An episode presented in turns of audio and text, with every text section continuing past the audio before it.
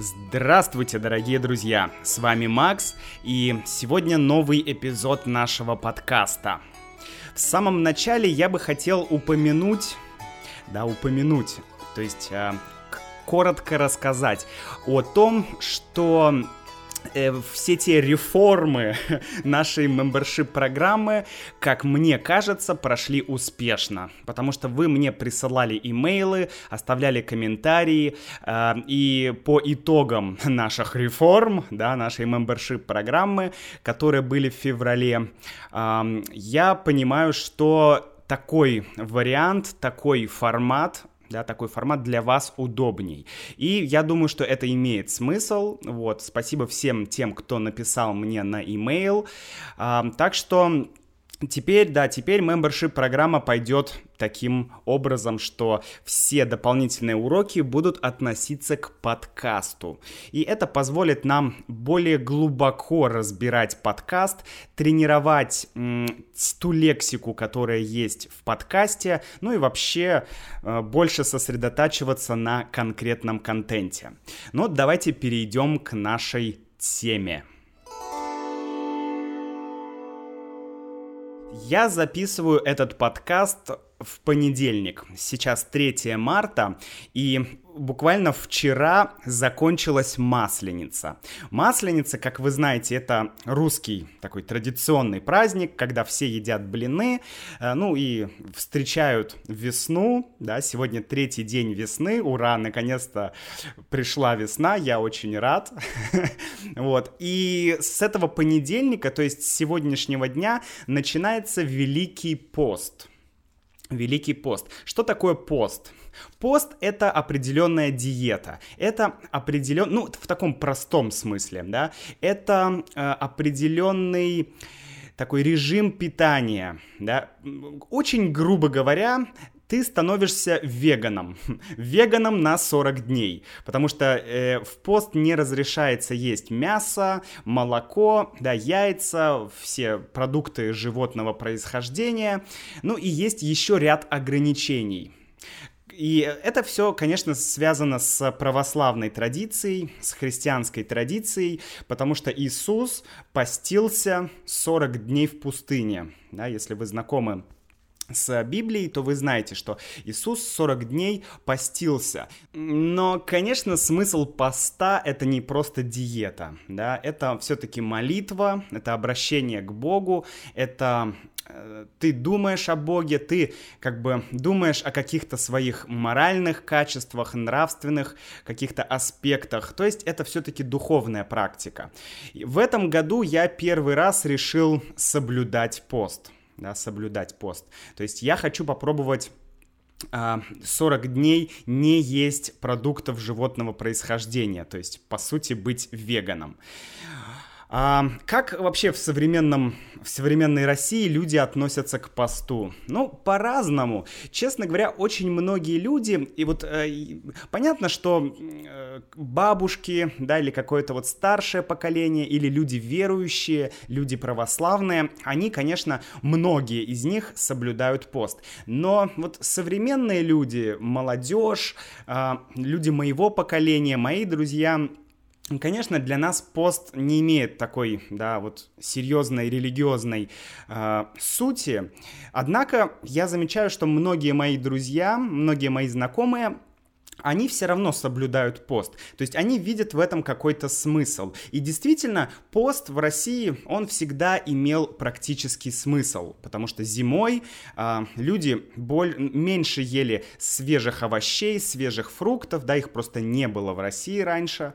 Поэтому люди ели очень много тяжелой такой пищи, да, тяжелая пища. Это мясо, рыба, э, там молочные продукты. Поэтому сейчас время немножко очистить свой организм то есть попаститься.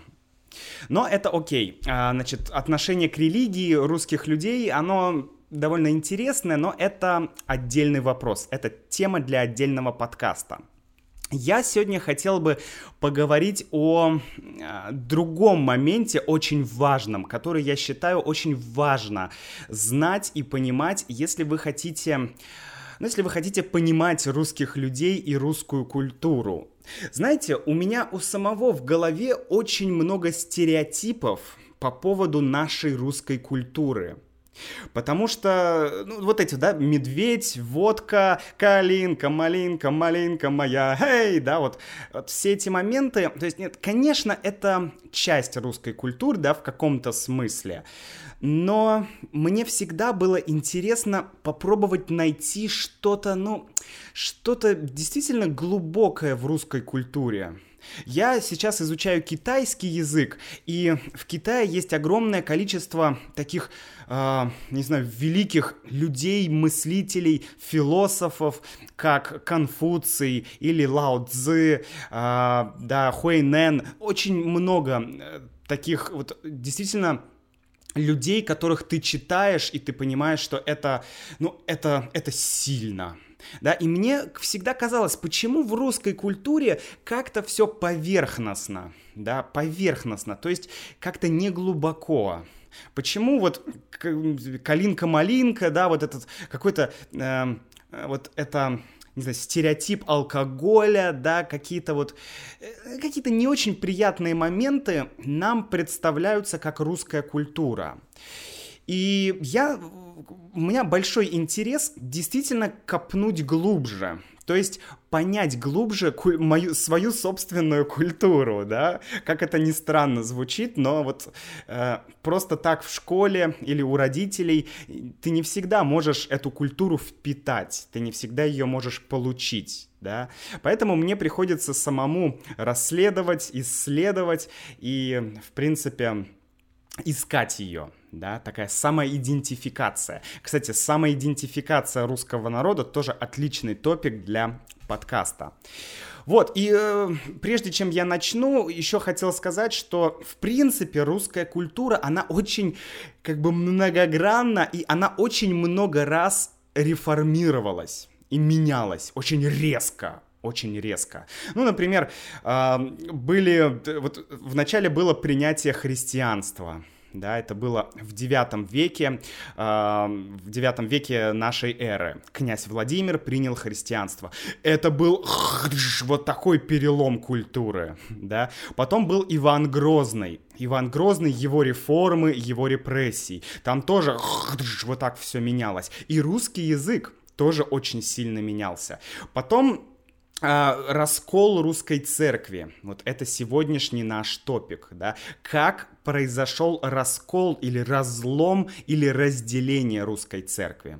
Вы знаете, раскол церкви на э, ортодоксальную или православную э, ветвь и на католическую ветвь, да, это был такой, еще раньше был такой раскол или разделение. Но я хочу поговорить о расколе конкретно русской церкви. Вот, и потом, что еще было? Был Петр Первый, да, такая очень неоднозначная фигура, который, конечно, помог э, России развиваться, помог ей идти нога в ногу с Европой, то есть одновременно с Европой. И но, но при этом он уничтожил огромное количество старых русских ценностей. Да, он не любил все русское. Он прям ненавидел все русское. Но о Петре Первом мы еще поговорим, друзья, да. Обязательно, это очень интересная фигура. А, потом, что еще было? Ну, конечно, революция, да, потом коммунизм, Сталин, репрессии, Путин сейчас, да. То есть постоянно все очень резко меняется. И вот эти резкие изменения, эти революции, эти реформы, они все всегда бьют по людям, бьют по обычным людям. Они всегда меняют жизнь русских людей, меняют культуру, меняют обычаи и традиции. Давайте поговорим сейчас про раскол русской церкви. Вчера я ходил на лекцию моего любимого историка в Москве, а, потрясающий человек, его зовут Константин Михайлов, и у него была лекция про старообрядцев старообрядцы, да, старо, старообрядцы или староверы. Это люди старого обряда, да, старый обряд. Обряд — это как бы ритуал, да, или староверы, то есть люди старые старой веры, то есть старого христианства. Вот эти два термина используются. А, в чем смысл? Да, почему произошел раскол а, русской церкви и получилось так, что у нас есть, ну, так скажем, а, вот главное, да, хри, хри, главное православие а, и вот эти старообрядцы, да, почему появилось две ветки. И самое главное, Почему нам это интересно? Почему вам это интересно? Окей, мне это интересно, потому что это история России, да? А, но почему вам это может быть интересно? А вам, друзья, это может быть интересно, потому что это дает понимание э, вот этой русской души, да, русской культуры. Мне кажется, без этого раскола очень трудно понять, почему русские люди такие, какие они есть, да, потому что этот раскол очень сильно повлиял на культуру и вообще на русских людей. И второй момент — это... Этот раскол был очень трагичен тысячи, десятки тысяч, может быть, сотни тысяч людей погибли, да, как всегда, вот такие резкие реформы, революции, они всегда уносят жизнь очень многих людей. И, но несмотря на эту трагичность, этот раскол позволил э, сохранить вот ту русскую культуру, которая была до Петра Первого. Потому что, по сути, Петр Первый, он, ну, практически, ну, уничтожил русскую культуру, ну, или, можно сказать, изменил ее. По крайней мере, все старые традиции, ну, очень хорошо, давайте так, очень большое количество старых традиций, оно просто перестало существовать. Ну, как начался этот раскол церкви? Э, это произошло в 17 веке, в середине 17 века, да, 1650-е, 1660-е, примерно в эти годы, произошли основные события. Тогда у нас был царь, которого звали Алексей Михайлович. Алексей Михайлович. И рядом с ним был патриарх русский патриарх, которого звали Никон. Вот, возможно, вы слышали это имя, патриарх Никон, потому что, ну, вот э, в это время как раз произошли, произошел вот этот раскол. И что получилось? Э, Алексей Михайлович, он, он хорошо разбирался в религии хорошо разбирался в религии, и он, Алексей Михайлович, наш царь, он помог вот этому патриарху Никону стать патриархом. У, у Никона была очень такая неожиданная, очень резкая карьера. Он был просто э, там, священником, потом стал епископом, и очень-очень быстро он взлетел наверх и стал патриархом. И, может быть, еще из-за этого фигура Никона, вот этого патриарха, она тоже очень неоднозначная. Э, его жизнь, она наполнена трагическими событиями. Патриарх Никон потерял троих детей да, троих детей. Представляете, какой удар это для человека, какой шок это для человека потерять троих детей. Вот, но, а, значит, Алексей Михайлович он понял, что Россия, вы знаете, что православие, то есть ортодоксальная э, русская вера, она берет свое начало из Византии, из Греции, да, Константинополь, сейчас это Истамбул, Раньше этот город назывался Константинополь, и оттуда идет русское э, православие, русская, так сказать, традиция, да, прав, русская православная традиция. Но, но был уже 1600, э, там, допустим, 50 год, и очень э, много сотен лет русское православие развивалось отдельно, самостоятельно от, э, от Византии. И была проблема, что э, когда книги, там Библия или другие какие-то книги, э, такие церковные книги, когда они перепечатывались, то в этих книгах были разные ошибки. Да, то есть накопилось большое количество ошибок, каких-то недочетов, каких-то нюансов э, в этих книгах.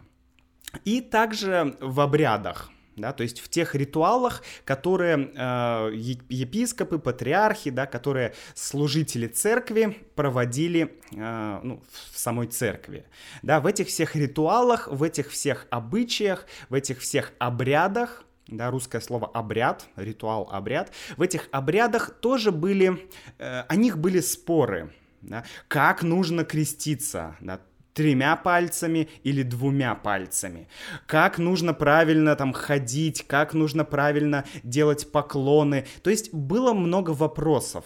И нужно было, э, если мы говорим современным языком, нужно было получить апдейты из Константинополя, из Греции, да, нужно было получить какие-то обновления. То есть нужно было немножко обновить, немножко реформировать э, вот эту нашу ортодоксальную православную э, традицию.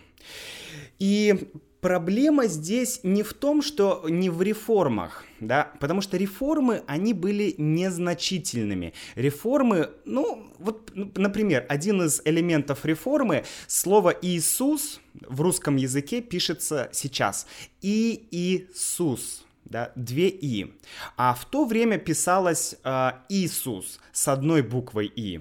Нужно было добавить одну букву «и», да, но это один только нюанс, да. Э, было множество э, вот подобных нюансов. И если бы это реформа церкви произошла бы постепенно, да, может быть, ну там за 50 лет, чуть-чуть, потом еще чуть-чуть, потом еще чуть-чуть, потом еще чуть-чуть, то, наверное, никто бы этого не заметил, да, не было бы разделения на, две, на два лагеря, как мы бы сейчас сказали, да, два лагеря. Э, это вот люди новой веры, так скажем, и люди старой веры, староверы. Э, этого бы не было, но Алексей Михайлович решил провести эти реформы очень жестко, очень резко и, честно говоря, политически неграмотно. То есть это был нехороший политический ход, потому что, потому что произошло вот это разделение. А, и с помощью патриарха Никона вот э, царь Алексей Михайлович принял все эти реформы церкви. И, конечно, этих реформ было много, и вся в тот момент церковная интеллигенция, да, то есть, опять же, епископы, ну, я не очень э, силен в терминологии христианской, да, но вот э, те люди, которые были, значит, э, находились э, где-то там наверху, которые управляли церквями, э, которые совершали вот эти ритуалы и обряды. Вот эта вся верхушка, эта вся интеллигенция, она разделилась на два лагеря. Часть людей, они сказали, что мы не будем следовать этим новым правилам. Это, это вообще так нельзя делать. Нельзя просто взять и изменить вот так вот русскую веру. Как? Вы антихристы, да, то есть э, старообрядцы стали думать, да, что э, новая церковь это антихрист, что патриарх Никон и его вот эта э, никоновская э, реформа и вот э, дальше вот это никоновское православие, что это все антихрист, да, что это неправильно, что это не от Бога, это неверно. И дальше появилось, появился, случился, вернее, интересный момент.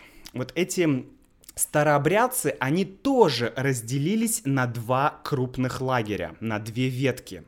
Первая ветка называлась беспоповцы, а вторая ветка поповцы. Что это такое беспоповцы и поповцы? И, ну, если вы посмотрите на слово поп, да, поп, то, ну, грубо говоря, это некий синоним слову епископ, да, то есть это небольшой лидер, да, небольшой лидер в христианской традиции. По-русски это поп, да, поп. Вот, и без поповцы это был лагерь э, старообрядцев без попа, то есть без какой-то иерархии, без лидеров. Они сказали, нам не нужен лидер, нам не нужны епископы, нам не нужны патриархи, нам ничего это не нужно. Хотя э, э, хотя на этом базировалось христианство, именно на вот этой традиции передачи э, от патриарха к патриарху, от патриарха к патриарху. То есть это было важно, что из Греции, из Константинополя шло вот это передача патриаршества. Но беспоповцы сказали, нет, ребята, нам это не нужно, вы все антихристы, нет. Вот, были поповцы, и поповцы, они очень интересно, им нужно было откуда-то брать епископов. Но откуда брать епископов, если, э, если вот эта главная ветвь, да, христианства с Никоном, если это антихрист, мы не можем взять э, епископа антихриста, правда? Поэтому тут начались очень сложные отношения, они по-разному, вот эти э, поповцы, они по-разному начали переманивать, то есть перетягивать или просто забирать епископов из основной, э, как бы мы сказали сейчас, мейнстримовой православной линии, да? И они, э, эти епископы, переходили к старообрядцам, и вот так у старообрядцев появились свои епископы, свои лидеры. Что здесь интересного? А, это был первый шаг, да, сама реформа Никона. Но Никон очень скоро умер.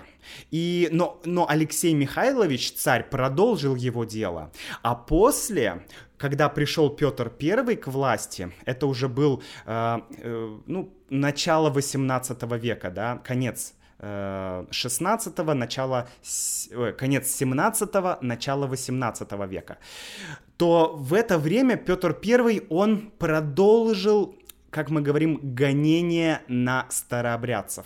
Гонение, то есть гнать. Гнать значит прогонять да, то есть борь- бороться с ними. Он продолжил борьбу. На самом деле Петр не хотел бороться именно со старообрядцами, но Петр очень сильно реформировал всю, всю Россию, да, он начал эм, он, э, он сменил одежды людей, да, люди начали одеваться по-другому. Он приказал всем эм, бриться и стричься, то есть раньше у людей была такая длинная борода, а он приказал бороды нужно брить и стричь, то есть огромные были реформы. И вот э, старообрядцы, они не могли, они не могли жить в этих новых условиях, в этой новой России, просто не могли, потому что очень много реформ и изменений э, внес Петр Первый. И больше того, Петр Первый сделал очень нехорошую вещь. Он заставил всех старообрядцев платить двойную дань.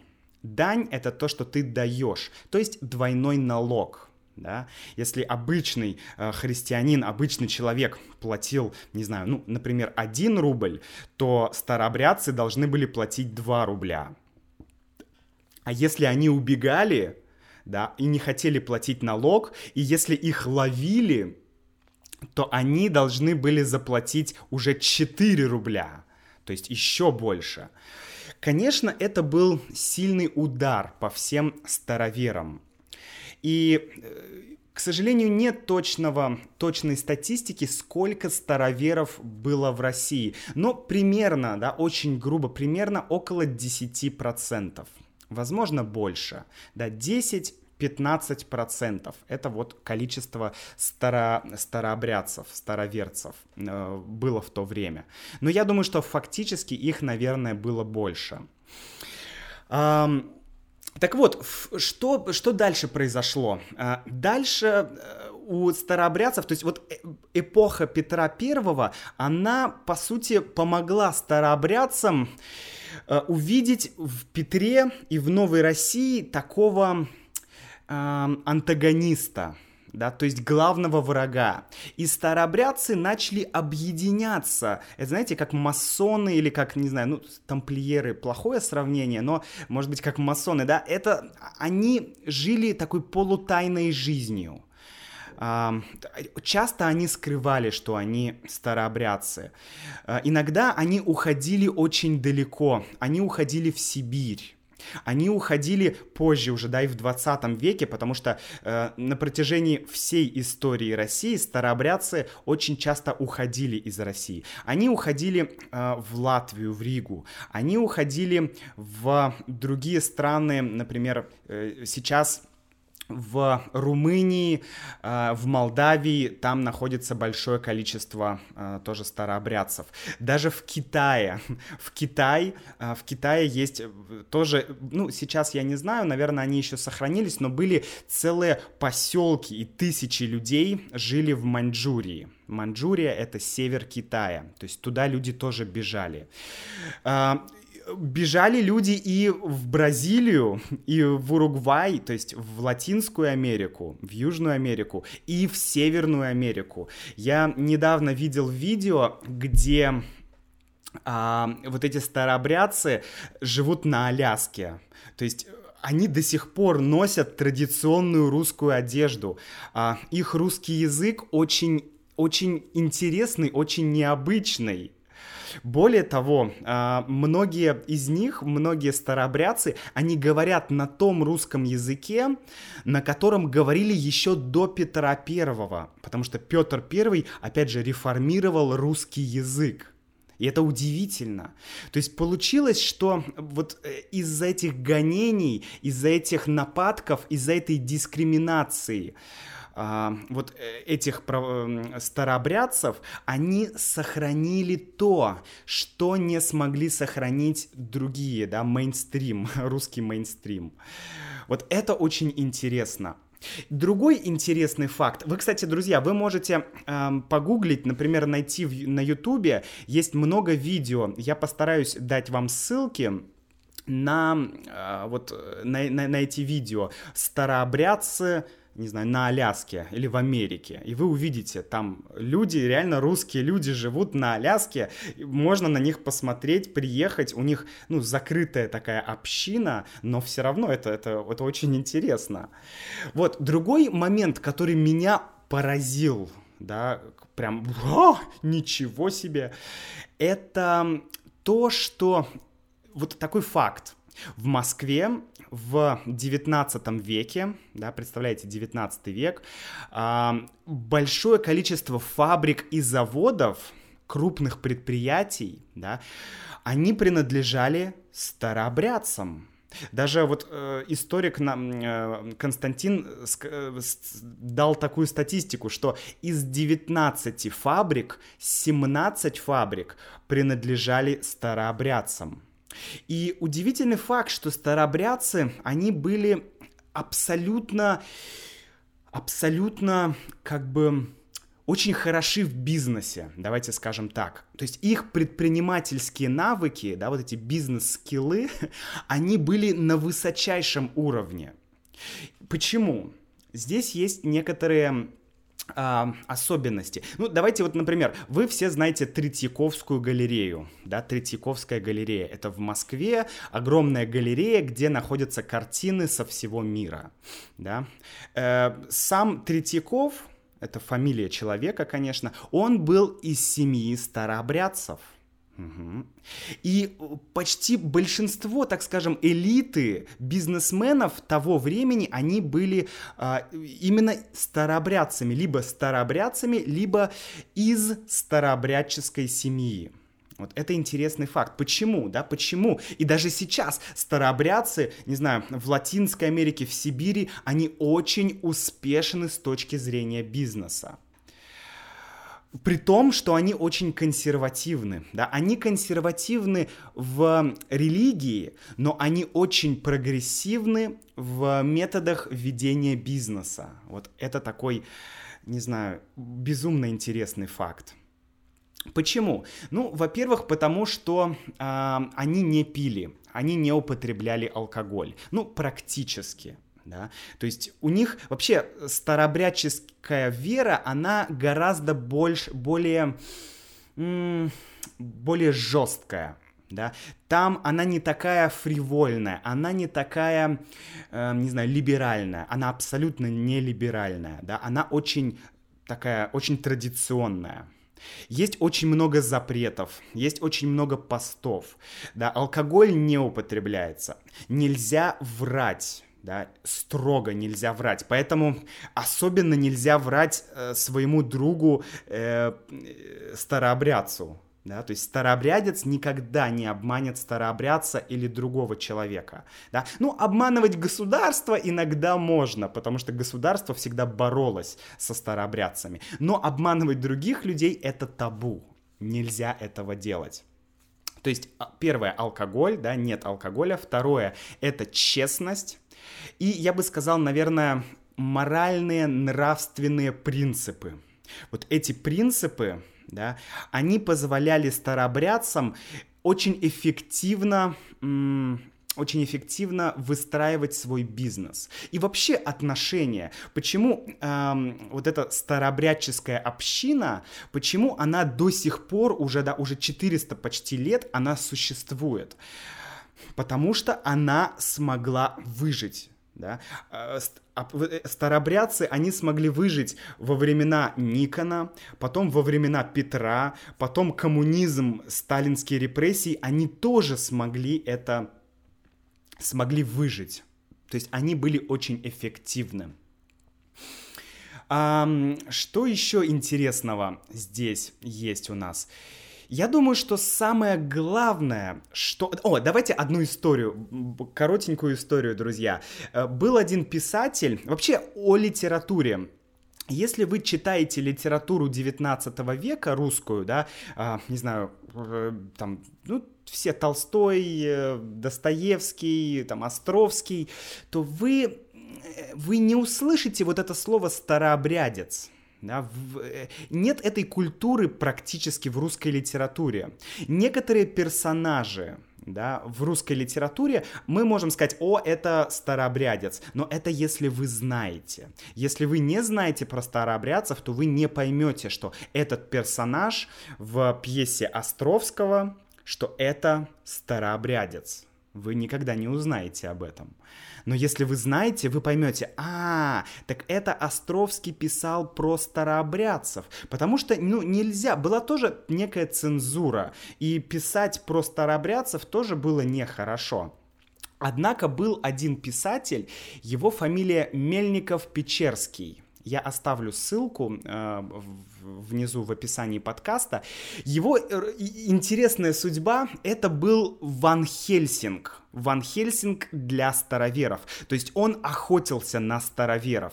Он был доносчиком, да, он следил за ними, как частный детектив. То есть он, по сути, боролся с ними. И это происходило очень часто, когда ты борешься с, э, со старобрядцами, ты потом вникаешь в их культуру, и ты становишься частью их культуры. Так произошло с Мельниковым Печерским. Он долго с ними боролся, но потом он сам стал эм, старообрядцем, представляете? И такое происходило достаточно часто.